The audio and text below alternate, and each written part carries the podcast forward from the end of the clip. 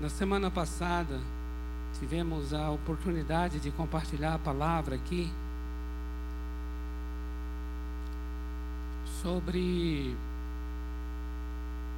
entregar a Deus aquilo que de fato é do Senhor Deus, porque não é nosso, é dele.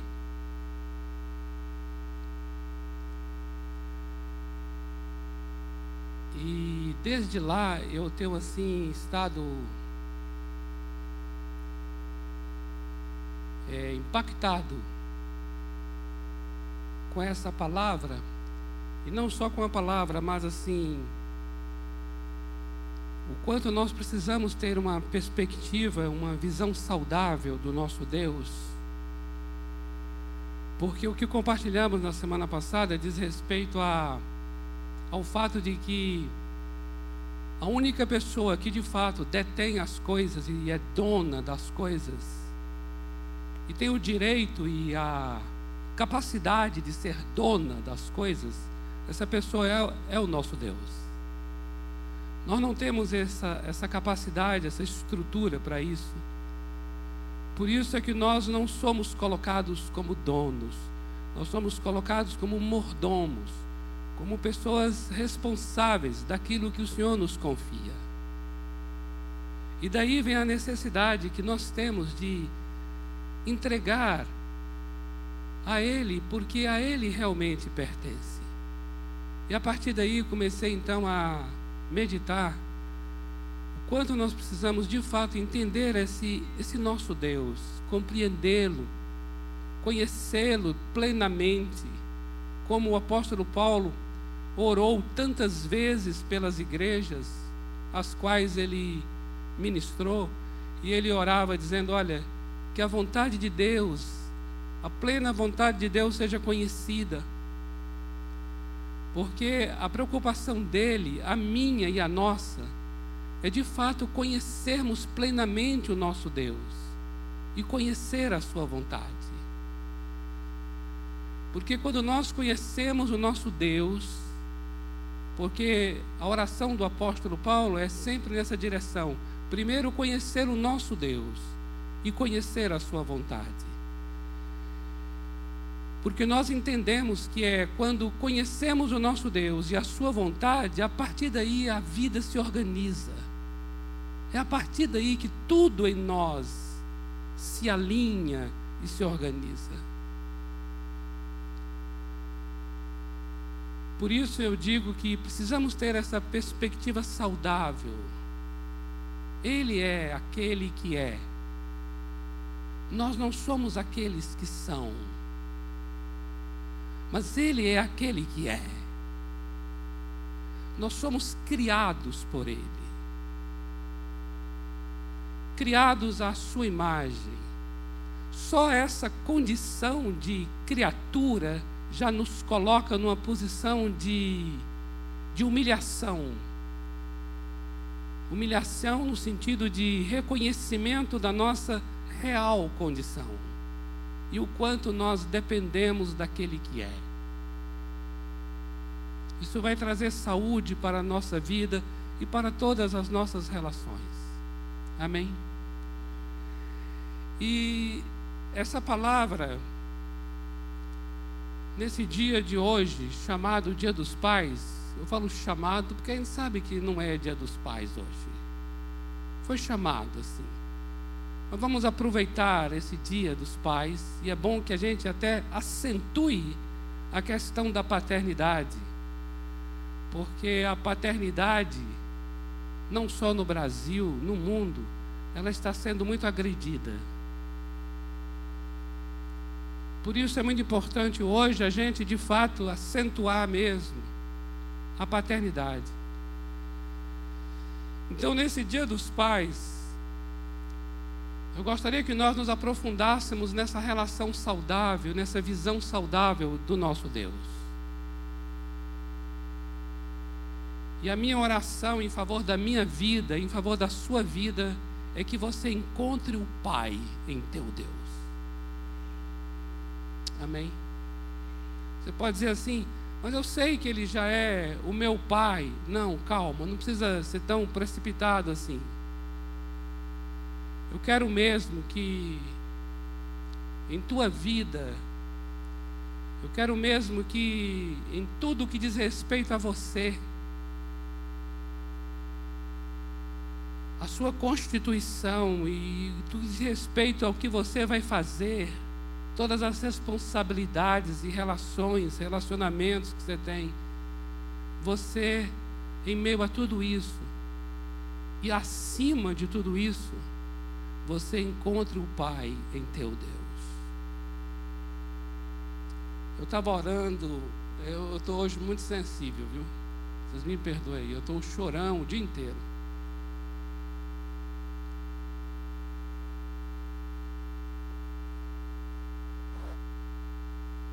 O pastor Luciano ali fez um, uma afirmação ali, me fez chorar mais ainda. Queridos,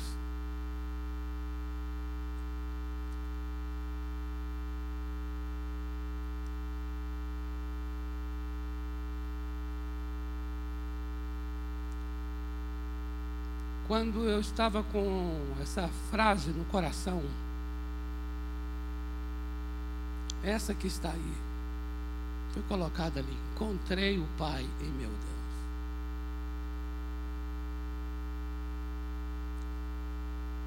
Eu tive assim uma. Eu vou chamar aqui dos nomes que de alguma maneira a gente tem só esses nomes. Muitas vezes, para a gente poder compartilhar uma experiência, nos falta a, as linguagens apropriadas. Mas eu tive uma percepção muito clara, assim, da parte desse Deus que deseja ser achado como o teu Pai.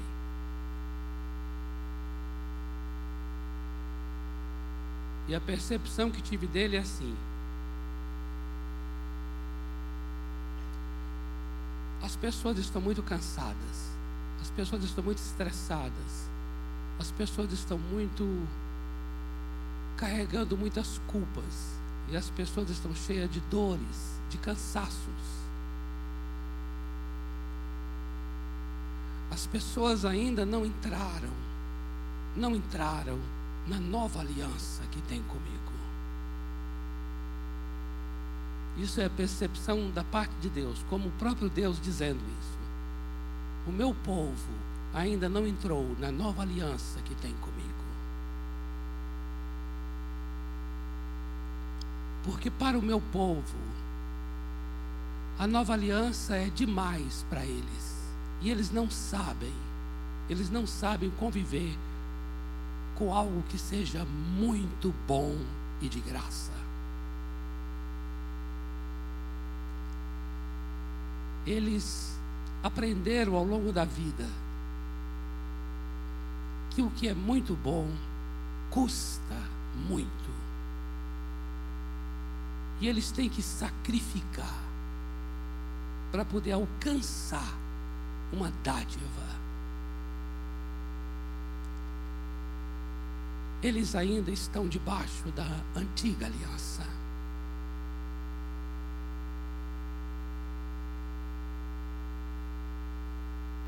Tem um cântico, tem um cântico que eu acho ele lindo, lindo, lindo.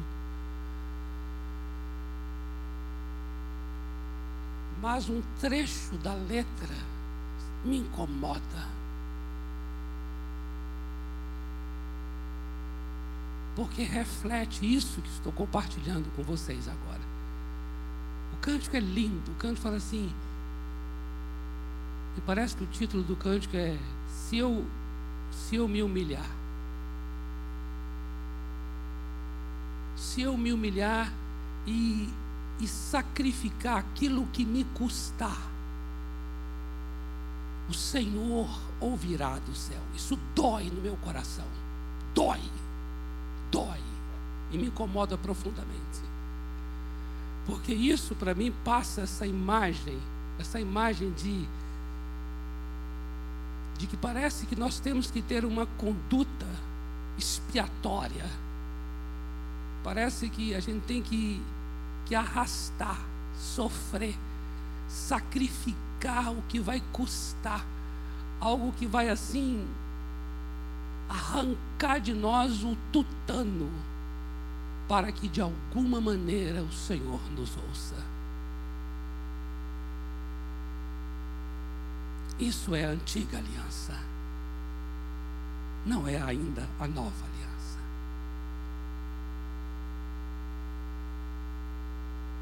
Eu sugeriria uma pequena mudança numa única frase. E a mudança se daria naquele trecho em que diz assim: E então ele me ouvirá. Alteraria aí, nessa frase. Por quê? Porque se eu convivo com Deus, em que eu vou ter que sacrificar o que me custa e eu não tenho uma mínima noção do quanto é mensurável, não há como mensurar o que significa o que me custa. Não dá para medir isso. Isso quer dizer então que, que se eu tenho uma sensação que ele não me ouve, fica parecendo então que eu não fiz o o tanto que eu deveria ter feito de sacrifício para que ele pudesse ouvir. E parece que se ele não respondeu a você ou ainda não se manifestou dentro de um pedido que você fez, fica parecendo sempre que existe alguma coisa que você não realizou com muito mais dedicação e que você deveria ter realizado. Meu Deus amado, meu amado, minha amada. Isso é uma tradição religiosa Isso é um cativeiro da Idade Média. Isso é resquício da velha aliança. Resquício da velha aliança, cativeiro da Idade Média. É sinal ainda que não encontramos o Pai em nosso Deus.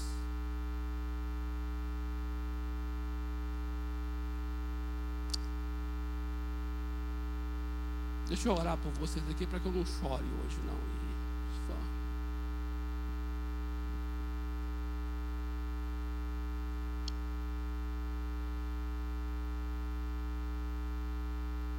Você está diante do teu Deus, do teu Pai agora.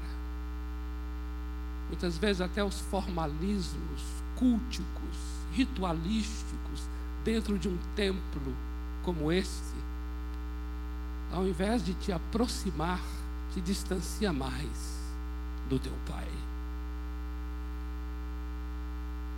Mas nessa hora você aí sentado, fecha teus olhos só para não distrair.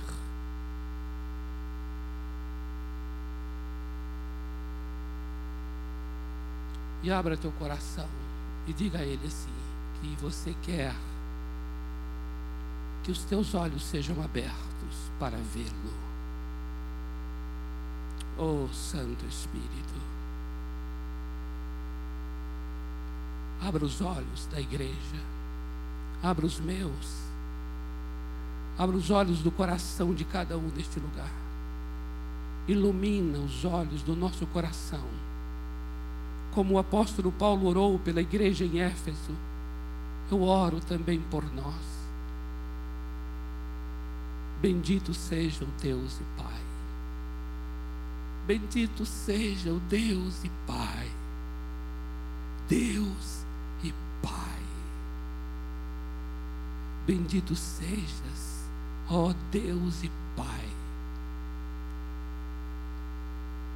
Conceda-nos espírito de revelação e de sabedoria no pleno conhecimento da tua pessoa Abra os olhos do nosso coração nesta tarde. Em nome do Senhor Jesus. Amém. Amém, amados.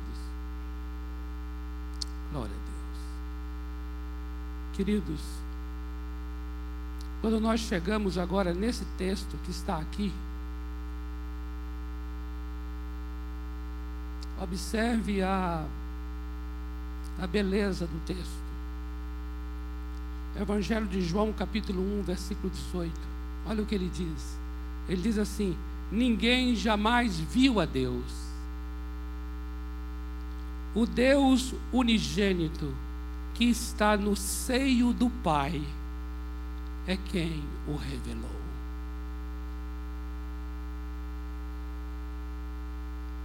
Ninguém jamais viu a Deus. Ninguém jamais viu a Deus. No entanto, o Deus unigênito, e aqui está se referindo ao Senhor Jesus Cristo, chamando-o de Deus unigênito. O Deus unigênito, agora, olha onde ele está. Ele está no seio do Pai. Essa palavra seio seio é para indicar essa região aqui, assim, olha, essa região aqui do peito. E também tem um sentido de, de colo, no colo. E sempre um movimento em que a pessoa coloca a cabeça no peito é algo muito próprio de uma grande intimidade, de uma liberdade, uma liberdade íntima que uma pessoa tem com uma outra para poder colocar a cabeça no peito. Você vê que o apóstolo João fez isso na ceia. Ele foi aquele que estava tão próximo do Senhor Jesus que colocou a sua cabeça no peito, no seio. A palavra seio, então, então, amados, ela invoca o sentido de proximidade, o sentido de, de uma relação muito, muito, muito íntima. É interessante é, usar essa palavra. Eu diria assim: não precisava usar essa palavra, bastava falar assim: é o Deus que estava com, com o Pai. Mas ao usar a palavra no seio, está chamando a atenção de uma relação muito íntima e está chamando a atenção de uma relação amorosa. Amorosa. Esse é o grande ponto aqui. A palavra está nos, nos trazendo para um ambiente de, de afeto, para um ambiente de ternura, para um ambiente de aconchego para um ambiente de amor. E aqui diz assim: o Deus unigênito, referindo-se ao Senhor Jesus, que estava, que está no seio do Pai, é Ele quem o revela. É Ele quem vai revelar o Pai.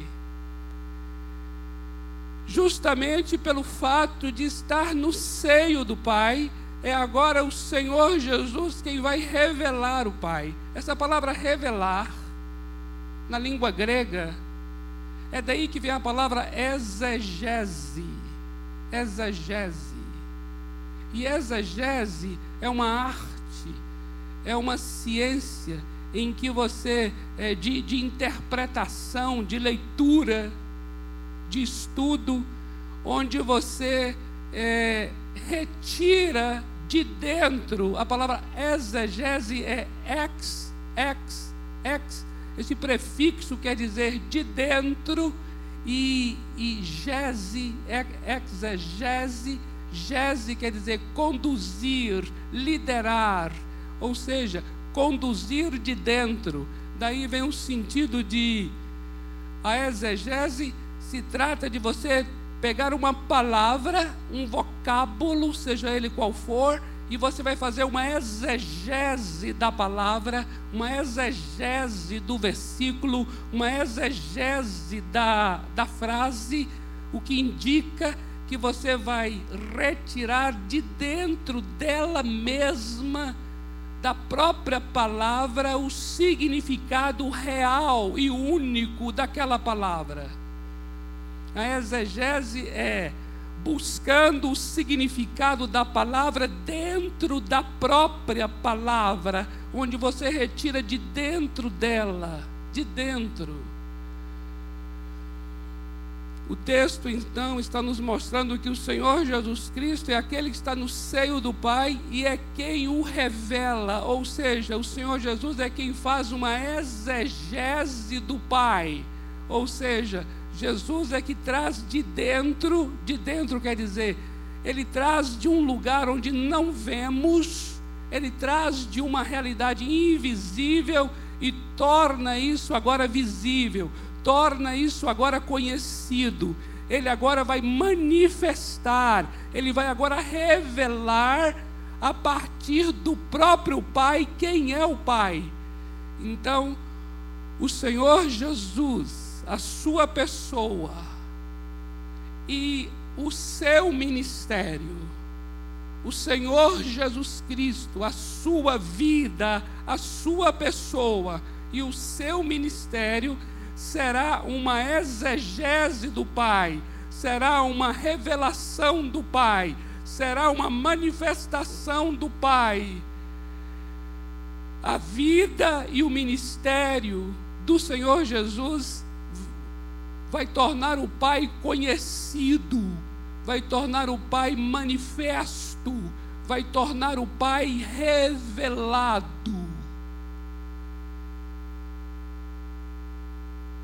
Então nós podemos já entender a partir desse próprio texto, amados, que o Senhor Jesus Cristo será a afeição paterna de Deus.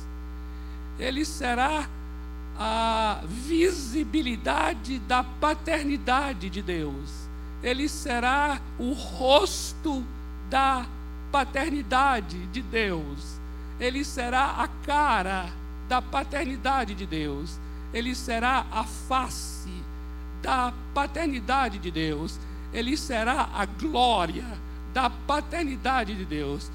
Isso implica dizer que quando eu vejo o Senhor Jesus e quando eu encontro com o Senhor Jesus e quando eu sou ministrado pelo Senhor Jesus e quando eu tenho uma experiência com o Senhor Jesus, na verdade, eu estou sendo ministrado, eu estou tendo uma experiência com o Pai. Amém?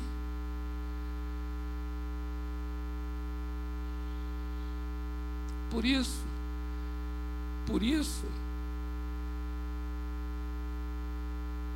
é marcante essa manifestação de Deus através do Filho. Por isso, nós temos que atentar aqui agora que a manifestação de Deus se dá agora através do Filho. E essa manifestação de Deus que se dá agora através do Filho marca uma um, um nível de um nível de maturidade muito grande na história bíblica. É um divisor de águas na história bíblica. Eu queria ler com vocês uma experiência que agora aconteceu no Antigo Testamento, no livro de Êxodo, capítulo 33, versículos 17 ao 23, quando o Senhor Deus, esse inominável Deus, invisível Deus, terrível, tremendo. Tem um encontro com Moshe, com Moisés. Moisés, ele quis, ele quis conhecer a Deus de uma maneira diferente, de uma maneira mais profunda do que ele conhecia até então.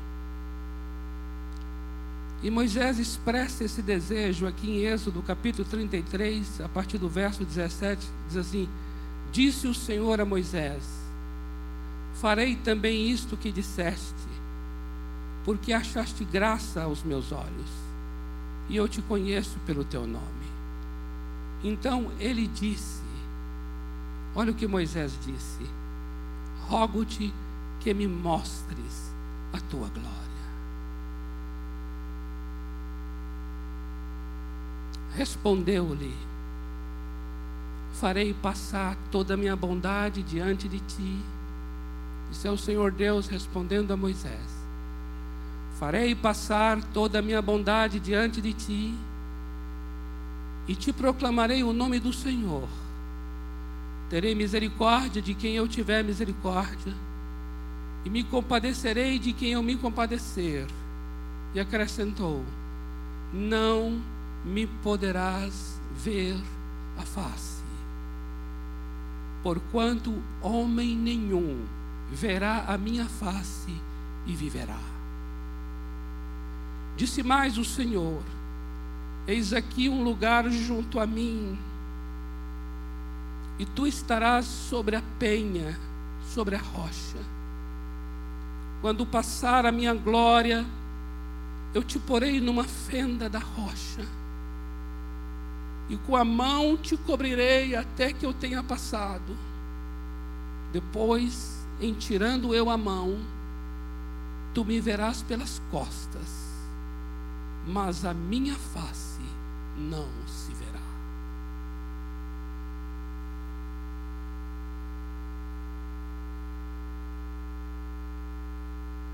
Agora eu gostaria que você e eu fôssemos para novamente o capítulo 1 do Evangelho de João. E eu queria que nós lêssemos a partir do versículo 14. Nós começamos a ler o versículo 18. Mas agora no capítulo 1 do Evangelho de João, eu gostaria que você voltasse um pouquinho a partir do verso 14, que diz assim: E o Verbo se fez carne e habitou entre nós, cheio de graça e de verdade, e vimos a sua glória. Eu queria que você atentasse para a leitura que nós fizemos antes, lá de Êxodo, e comparasse com o que estamos lendo agora.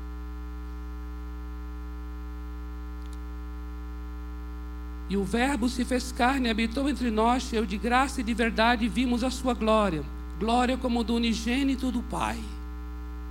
Glória como do unigênito do Pai. João testemunha a respeito dele e exclama: Este é o de quem eu disse. O que vem depois de mim tem, contudo, a primazia, porquanto já existia antes de mim porque todos nós temos recebido da sua plenitude e graça sobre graça. Porque a lei foi dada por intermédio de Moisés, a graça e a verdade vieram por meio de Jesus Cristo. Ninguém jamais viu a Deus. O Deus unigênito que está no seio do Pai é quem o revelou. Observa que nós temos aqui algo que traz uma manifestação de Deus muito mais profunda do que aquela em que ele havia se manifestado a Moisés. Agora nós temos a inauguração de uma nova aliança. Agora nós temos um novo tempo que está sendo inaugurado pela presença do Senhor Jesus. Agora, o Senhor Jesus está vindo para ser a manifestação plena da pessoa de Deus e de Deus Pai. Eu queria ler com vocês Mateus 11, 27. Olha só o que diz. Mateus 11, 27. Tudo me foi entregue por meu Pai. Ninguém conhece o Filho senão o Pai. E ninguém conhece o Pai senão o Filho e aquele a quem o Filho o quiser revelar. Observa aqui o quanto é tremendo isso, dessa relação do filho com o pai, do pai com o filho. Ninguém conhece o filho senão o pai. E aqui diz: ninguém conhece o pai senão o próprio filho. e aquele a quem o filho o quiser revelar. Observa que esse texto concorda com o que nós acabamos de ler em João 1,18. Olha o que diz Colossenses, capítulo 1, versículo 15. Que texto magnífico esse de Colossenses, que diz assim: que o Senhor Jesus Cristo, ele é a imagem do Deus invisível. O próprio texto que lemos lá em João 1,18 diz: Ninguém jamais viu a Deus, ninguém o viu. Mas aqui, em Colossenses 1,15, está dizendo que o Senhor Jesus Cristo, ele é a imagem deste Deus invisível.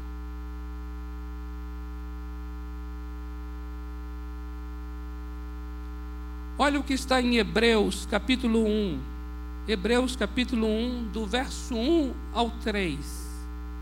Diz assim: Havendo Deus antigamente falado muitas vezes e de muitas maneiras aos pais pelos profetas, nestes últimos dias nos falou pelo Filho, a quem constituiu herdeiro de todas as coisas, pelo, que, pelo qual também fez o universo. Ele, Ele é Jesus Cristo, é o resplendor da glória e a expressão exata do seu ser, sustentando todas as coisas pela palavra do seu poder. Observe, observe, amado, está dizendo assim: Antigamente Deus falou através dos profetas, mas agora mostra que agora inaugurou-se uma nova forma do Senhor Deus falar, uma nova maneira dele se manifestar, e será através do Filho, como diz aqui. Filho este, que será o resplendor da glória de Deus e a exata expressão expressão do seu ser.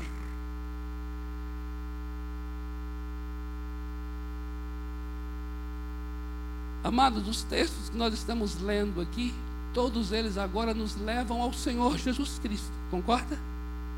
Nos levam a Ele agora, a Ele agora. Porque Ele agora é a novidade para Israel.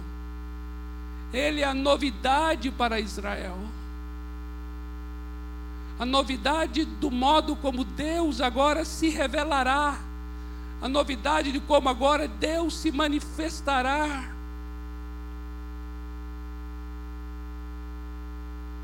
E agora, amados,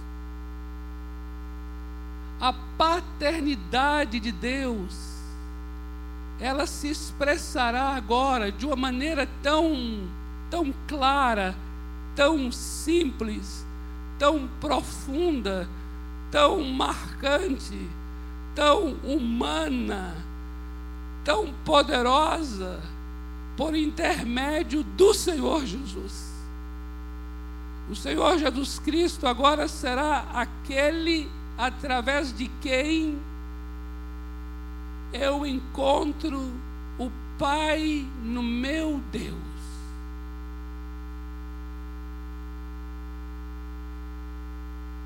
Por causa disso, eu gostaria de ir com vocês para o capítulo 14 do Evangelho de João. Por favor.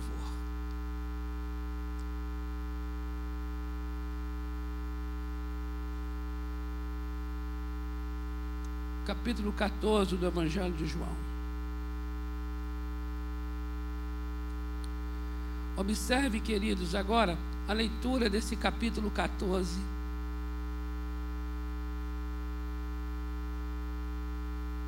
Observa a leitura do capítulo 14 do Evangelho de João. Eu, eu, eu, vou dizer uma coisa a vocês aqui. Não só o capítulo 14, mas eu vou dizer uma coisa, amados. Todo o Evangelho de João é o Evangelho do Pai. Em nenhum outro livro da Bíblia a palavra Pai aparece tantas vezes como no Evangelho de João. O Evangelho de João é de fato o evangelho em que o Senhor Jesus Cristo manifesta o Pai.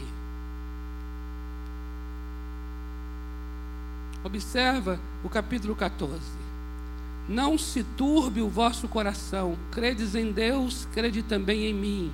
Na casa de meu Pai há muitas moradas. Amados,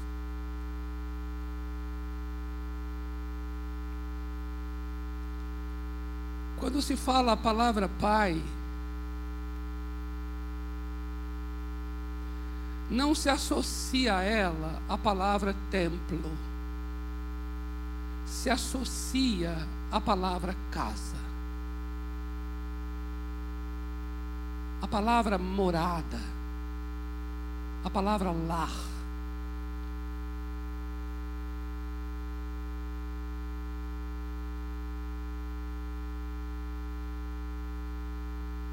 Eu não sei se você já teve a oportunidade, por exemplo, de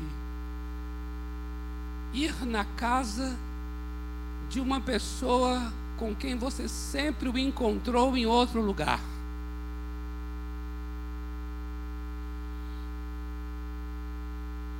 Imagine, por exemplo, que você tenha um professor, um médico, próprio pastor,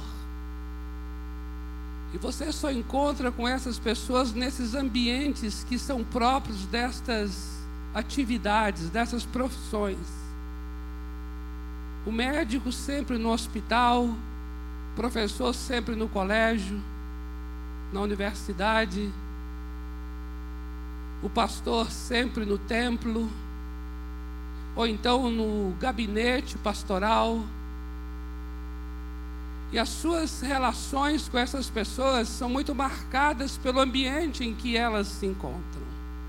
Mas um dia, uma dessas pessoas convidou você para almoçar na casa dela. Você já teve essa experiência?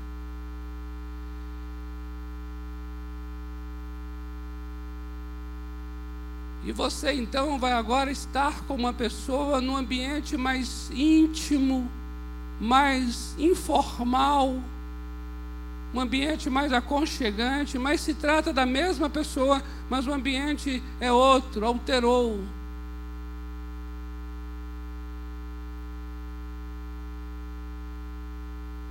Queridos, eu ouso dizer a vocês, eu ouso dizer a vocês, que nós temos muito mais nos relacionados ao Deus do templo do que ao Pai da casa.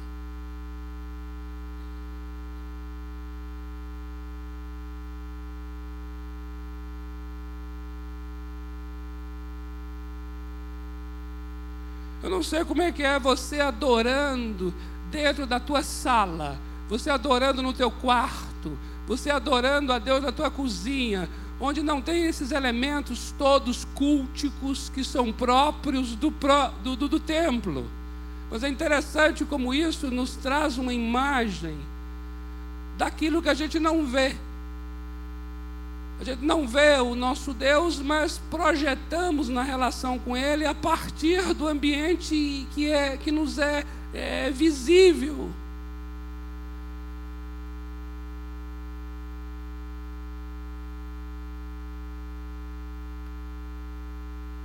A chegada num templo é bem diferente do que a chegada numa casa. A chegada num templo é muito mais marcada. Eu vou colocar aqui um sintoma templário, que é. Sintoma templário é uma invenção, criei aqui agora. Assim, um, um sintoma templário, que é assim, por exemplo, o medo. O medo. O medo. Eu não falo da reverência que ela é necessária, eu não falo do temor que ele é necessário, mas eu falo do medo. O medo. Agora, uma casa, nós temos já um, um, um, um sintoma de, de, parece que é uma coisa assim. Você já vê lá um tapete dizendo assim: seja bem-vindo. Aí a pessoa abre, talvez o, o pastor ou quem for está de bermuda, ou então não está de bermuda, está vestido mesmo normal, mas é, é, sabe, é uma diferença. Aí você você parece estar sendo querido, está sendo desejado, está sendo honrado, está sendo amado.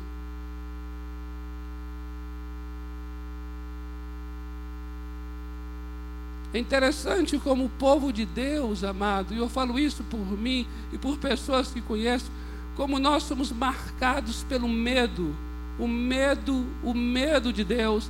Eu não estou falando da reverência, repito, eu não estou falando do temor, que tudo isso é saudável e é necessário. Quando eu falo medo, o medo, a visão da coisa ser um terror para a sua vida, o medo e esse medo é ele que gera e é ele que fomenta a minha e a tua necessidade de ter que nos mutilar, nos sacrificar, ter a performance mais absolutamente perfeita para de alguma maneira agradar o nosso Deus. Queridos, que agonia de alma minha e a sua carregar esse jugo pesado de ter que agradar o nosso Deus com o nosso comportamento diante de uma situação, de uma condição de vida tão fraca, tão falha. E aí você parece que não tem alcançado tanto que gostaria de alcançar, porque também não tem agradado tanto que gostaria de agradar. Deus amado, negócio terrível.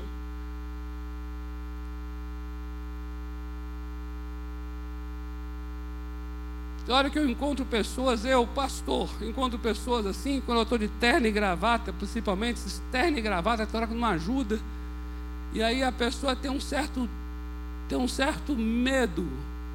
E aí, aí eu vou abraçar a pessoa, a pessoa fica. Aí depois ele me conta que realmente era assim, um negócio de medo de, de, de vir abraçar. Mas eu vou, chego, trago e dou um abraço. Oh, querido. Aí dá um beijo. Eu gosto de dar um beijo. No, no, no, pode ser homem, mulher, gosto de dar um beijo. Não é muito bom não isso, mas.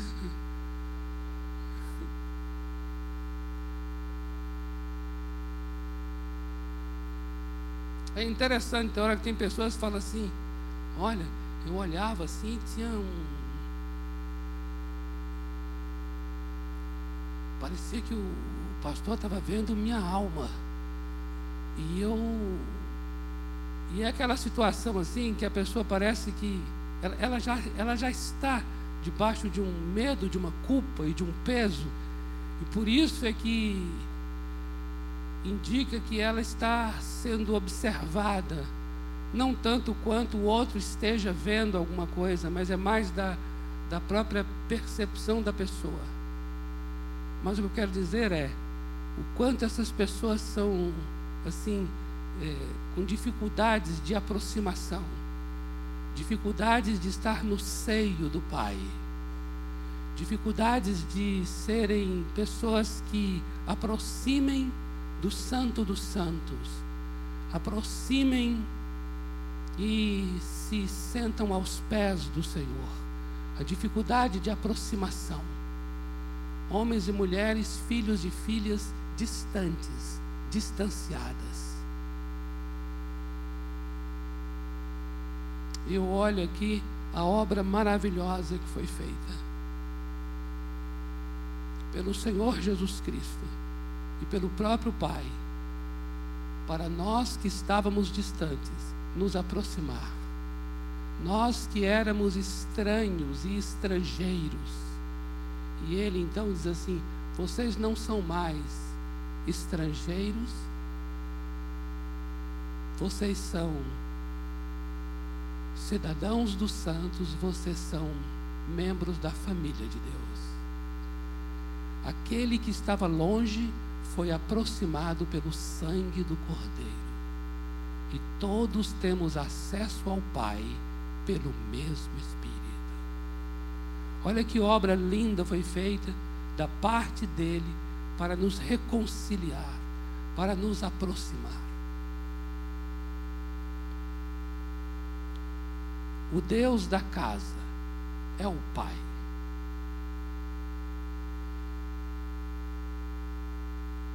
Se assim não fora, eu vou teria dito, pois vou preparar-vos lugar. E quando eu for e vos preparar lugar, voltarei e vos receberei para mim mesmo, para que onde eu estou estejais vós também. E vós sabeis o caminho para onde eu vou. Disse-lhe Tomé: Senhor, não sabemos para onde vais, como saber o caminho? Respondeu-lhe Jesus: Eu sou o caminho e a verdade e a vida. Ninguém vem ao Pai senão por mim. Se vós me tivesses conhecido, conhecerias também a meu Pai. Desde agora o conheceis e o tendes visto. Replicou-lhe Filipe: Senhor, mostra-nos o Pai, e isso nos basta. A mesma coisa que Moisés pediu. Disse-lhe Jesus: Filipe, há tanto tempo estou convosco e não me tens conhecido. Quem me vê a mim, vê o Pai. Como dizes tu, mostra-nos o Pai. Não crês que eu estou no Pai e que o Pai está em mim? As palavras que eu vos digo, não as digo por mim mesmo, mas o Pai que permanece em mim, é Ele quem faz as suas obras. Crede-me que estou no Pai e o Pai em mim. Crede ao menos por causa das mesmas obras. Em verdade, em verdade vos digo que aquele que crê em mim fará também obras que eu faço, e obras ainda maiores fará porque eu vou para junto do Pai. E tudo quanto pedirdes em meu nome, isso farei, a fim de que o Pai seja glorificado no Filho. Se me pedirdes alguma coisa em meu nome, eu o farei. Se me amais, guardareis os meus mandamentos. E eu rogarei ao Pai, e ele vos dará outro consolador a fim de que esteja para sempre convosco o Espírito da verdade, que o mundo não pode receber, porque não o vê nem o conhece. Vós o conheceis, porque ele habita convosco e estará em vós. Não vos deixarei órfãos, eu voltarei para vós outros, ainda por um pouco, e o mundo não me verá mais, vós, porém, me vereis, porque eu vivo, vós também vivereis naquele dia vós conhecereis que eu estou em meu Pai, e vós em mim, e eu em vós. Amados, olha, ele aqui começa dizendo que o Pai tem uma casa. Agora ele vai dizer aqui que o Pai é a casa. Aquele que tem os meus mandamentos e os guarda, esse é o que me ama e aquele que me ama será amado por meu Pai, e eu também o amarei e manifestarei a ele. Disse-lhe Judas, não Iscariotes: De onde procede, Senhor, que estás para manifestar-te a nós e não ao mundo? Respondeu Jesus: Se alguém me ama, guardará minha palavra, meu Pai o amará, e viremos para ele e faremos nele morada. Agora veja, amados o Pai vem morar. O Pai tem morada, o Pai é a morada e o Pai vem fazer morada em nós. Quem não me ama, não guarda as minhas palavras, e a palavra que estáis ouvindo não é minha, mas do Pai que me enviou. Isso vos tenho dito, estando ainda convosco, mas o Consolador, o Espírito Santo, a quem o Pai enviará em meu nome, esse vos ensinará todas as coisas e vos fará lembrar de tudo o que vos tenho dito. Deixo-vos a paz, a minha paz vos dou. Não vou lá dou como o mundo a dá. Não se turbe o vosso coração, nem se atemorize. Ouviste o que eu vos disse. Vou e volto para junto de vós. Se me amais, alegrar-vos-eis de que eu vá para o Pai, pois o Pai é maior do que eu. Amados, esse texto aqui mereceria versículo por versículo, mas eu quero chamar a atenção aqui dessa relação amorosa que o Senhor Jesus Cristo tem com o Pai e o quanto ele chama a atenção nesse texto para que nós o amemos. E aquele que o ama estará amando o Pai e será amado pelo Pai. E esta pessoa que ama e que é amada, é uma pessoa que guardará seus mandamentos.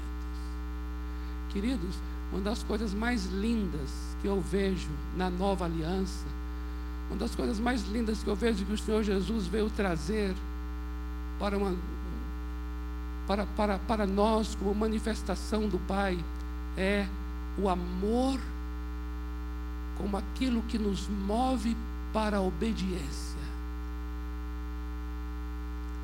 O amor como aquilo que nos move para a obediência.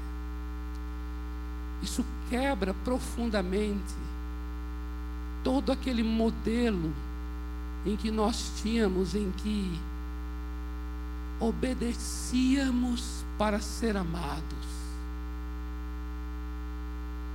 Agora é amamos para obedecer.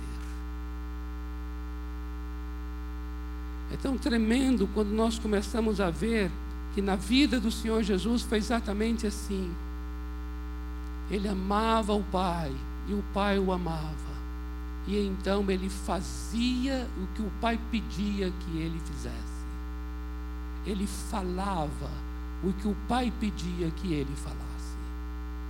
A relação do Senhor Jesus com o Pai era uma relação amorosa e, por causa do amor, uma relação de obediência.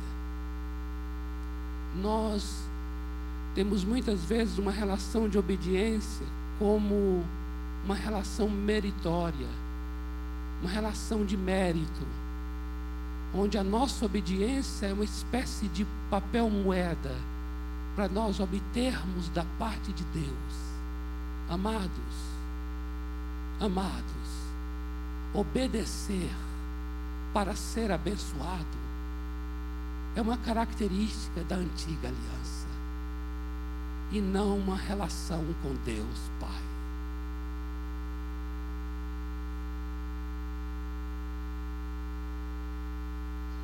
Na relação com Deus Pai, diz assim: Bendito seja o Deus e Pai do nosso Senhor e Salvador Jesus Cristo, o qual nos tem abençoado com toda sorte de bênçãos espirituais nas regiões celestes em Cristo Jesus.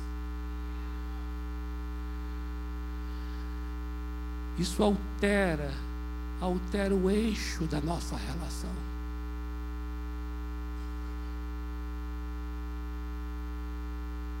altera o eixo da nossa relação. Isso revoluciona a nossa maneira de relacionar.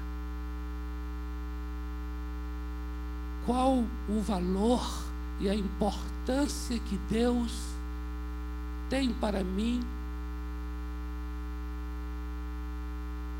se é o amor que me move para obedecê-lo?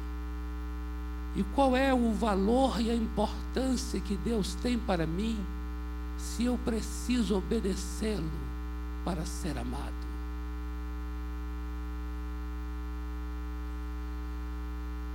O Senhor Jesus Cristo veio manifestar a face do Pai e o modo como nós devemos nos relacionar com Deus, o Pai.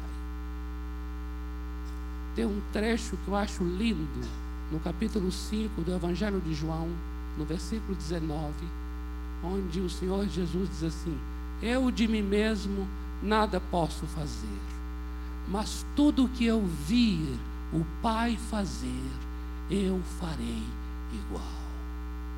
É coisa de filho. Filho faz isso. Filho fica vendo o pai fazer e ele faz igual. O Senhor Jesus disse que tudo que ele realizou, tudo que ele ensinou, e você vai ver isso em Mateus, Marcos, Lucas e João. Ele diz que tudo isso foi porque ele viu o Pai fazendo e ele fez igual.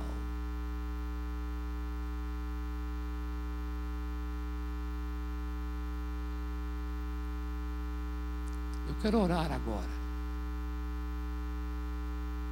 pela tua vida, para que a gente volte para o lugar onde Ele já nos colocou. Entenda essa frase. Para que a gente volte ao lugar que Ele já nos colocou. Ele já nos colocou nesse lugar da graça e da nova aliança. Nós já estamos debaixo da graça. Eu quero orar para que a gente volte a este lugar. e você encontre o Pai em teu Deus. Amém? Vamos ficar em pé para a gente orar?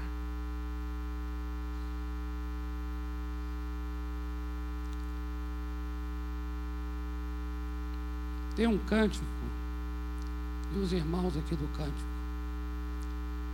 É um cântico que não está aí entre os cânticos que cantaram, não. É aquele do. que fala, filho perdoado, escolhido, eu sou. Eu sou o que dizes que sou. Eu acho que é esse, né? Sabe esse? Eu sou o que dizes que sou. Não é esse que fala isso?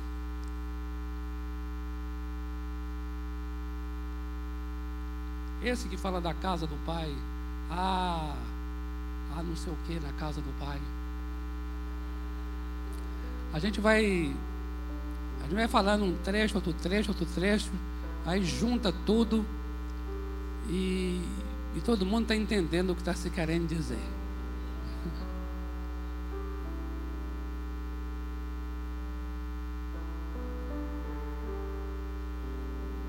Amados, quando o Senhor Jesus Cristo chegou e falou assim: Vinde a mim, todos vós que estáis cansados, sobrecarregados, e eu vos aliviarei.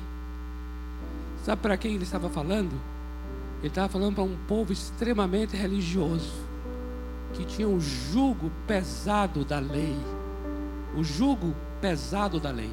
E sabe por causa do jugo pesado da lei? Porque era um povo que estava buscando de todas as formas agradar a Deus. E por isso tinha um jugo pesado, pesado, porque quanto mais pesado o jugo, mais eles queriam que ficasse pesado. Porque para eles é assim: quanto mais sofrer, quanto mais difícil, mais vai agradar a Deus. E sabe o que acontecia? O povo não conseguia cumprir o que o jugo pedia, não conseguia cumprir as leis. Aí ficava o quê? Um povo que não conseguia, então era um povo frustrado e com culpa porque não conseguiu com tristeza, e aí ficava, sabe o que? Cansado e sobrecarregado. Você sabe o que cansa e sobrecarrega? É esse tipo de jugo em que você e eu lutamos para agradar a Deus. E aí nós não damos conta que estamos tendo uma relação pagã com o nosso Deus, igual os povos, os povos da antiguidade que se mutilavam ou mutilavam animais para de alguma maneira aplacar a ira dos deuses. E nós aqui na nova aliança, praticando atos que são de alguma maneira semelhantes. E aí ficamos sobrecarregados e cansados. E aí o Senhor Jesus chegou para esse povo, amados, e falou: Vós que estáis cansados, vinde a mim e eu vou aliviar, porque o meu jugo é suave e o meu fardo é leve. Precisa acontecer uma libertação na minha vida e na tua vida. Tem que acontecer. Tem que acontecer. Você tem que chegar diante do teu Deus e falar: Deus, como é que é isso então? Como é que é essa relação minha contigo, ó Deus? Como é que é viver debaixo da graça?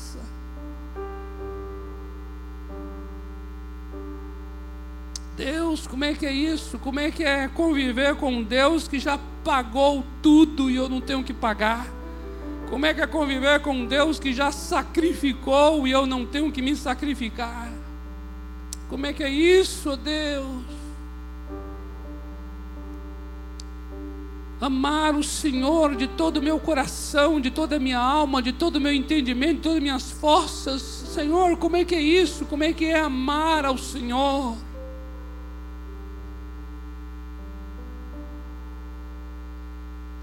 Precisamos entrar nessa casa do Pai. Amém? Queria tanto que você tivesse assim essa. Isso é uma revolução para a minha vida e para a tua vida.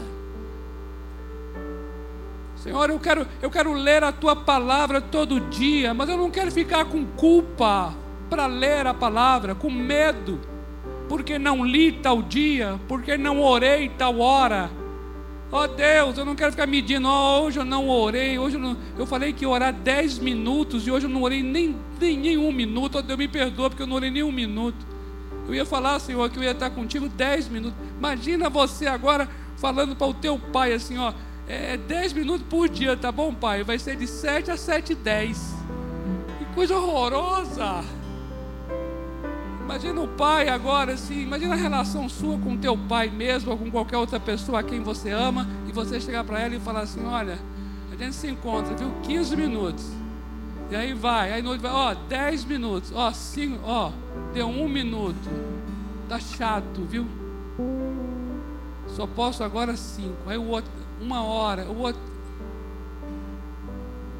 Aí a outra, aí a, a outra pessoa liga para ele e fala assim: Olha, eu falei que ia estar com você em 10 minutos, mas eu não consegui estar. Me perdoe, me perdoe, me perdoe, me perdoe, me perdoe, me perdoe, me perdoe, me perdoe. Tá bom, tá perdoado. Ah, não, mas me perdoe. Diga que eu estou perdoado, diga que eu estou liberado. Você me libera, me libera, me libera, me libera, me libera.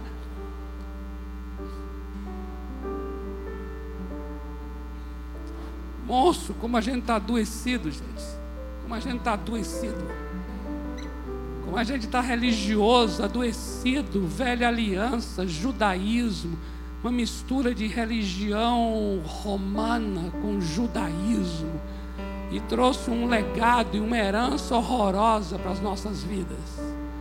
E hoje a gente está aqui, aqui trazendo esse, essa culpa e esse medo, estressados diante do Pai, Pai que já enviou seu Filho e a maravilhosa graça para nos reconciliar consigo e não nos deu espírito de escravidão para ter medo outra vez, mas nos deu espírito de filiação que clama Abba, Pai. Então declara esse cântico aí. Eu sei que no. no, no mas vocês, vocês, estão afiados com o cântico, né? Então bora aí. É porque não estava na programação do cântico. É bom assim, né? Coisa de criança, né? Não estava na programação, a gente faz.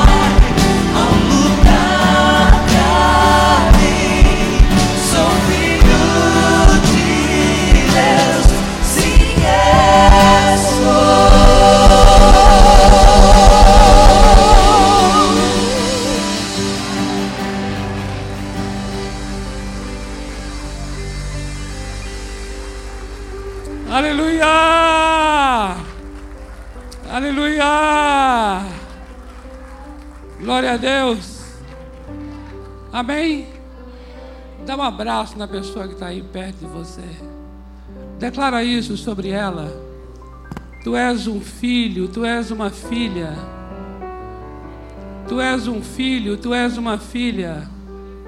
Volta, volta para a nova aliança. Volta, volta para debaixo da graça. Tu és um filho, tu és uma filha. Amém. Glória a Deus. Glória a Deus. Senhor, eu quero abençoar o teu povo neste lugar. Pai, eu quero declarar, Pai, a realidade, a realidade da nova aliança para o teu povo, Pai. Pai, um povo para viver, viver debaixo da graça. Pai, não estamos mais debaixo da lei, estamos debaixo da graça. Santo Espírito, instrua, instrua cada um de nós. Liberta-nos, liberta-nos do jugo, do jugo, do jugo de Roma. Leva-nos de volta para Jerusalém. Senhor, queremos ouvir a tua voz. Instrua, instrua a tua igreja, Senhor, para viver debaixo da graça. Uma igreja liberta, uma igreja livre, uma igreja que te ame, que te ame, que te ame, de todo o coração, de toda a alma, de todo entendimento, com todas as forças. Uma igreja que te ame. Deus, eu chamo a existência nesta casa um povo que te ame, de todo o coração, em nome do Senhor Jesus. Amém. Amém. Glória a Deus. O Senhor te abençoe poderosamente, em nome de Jesus.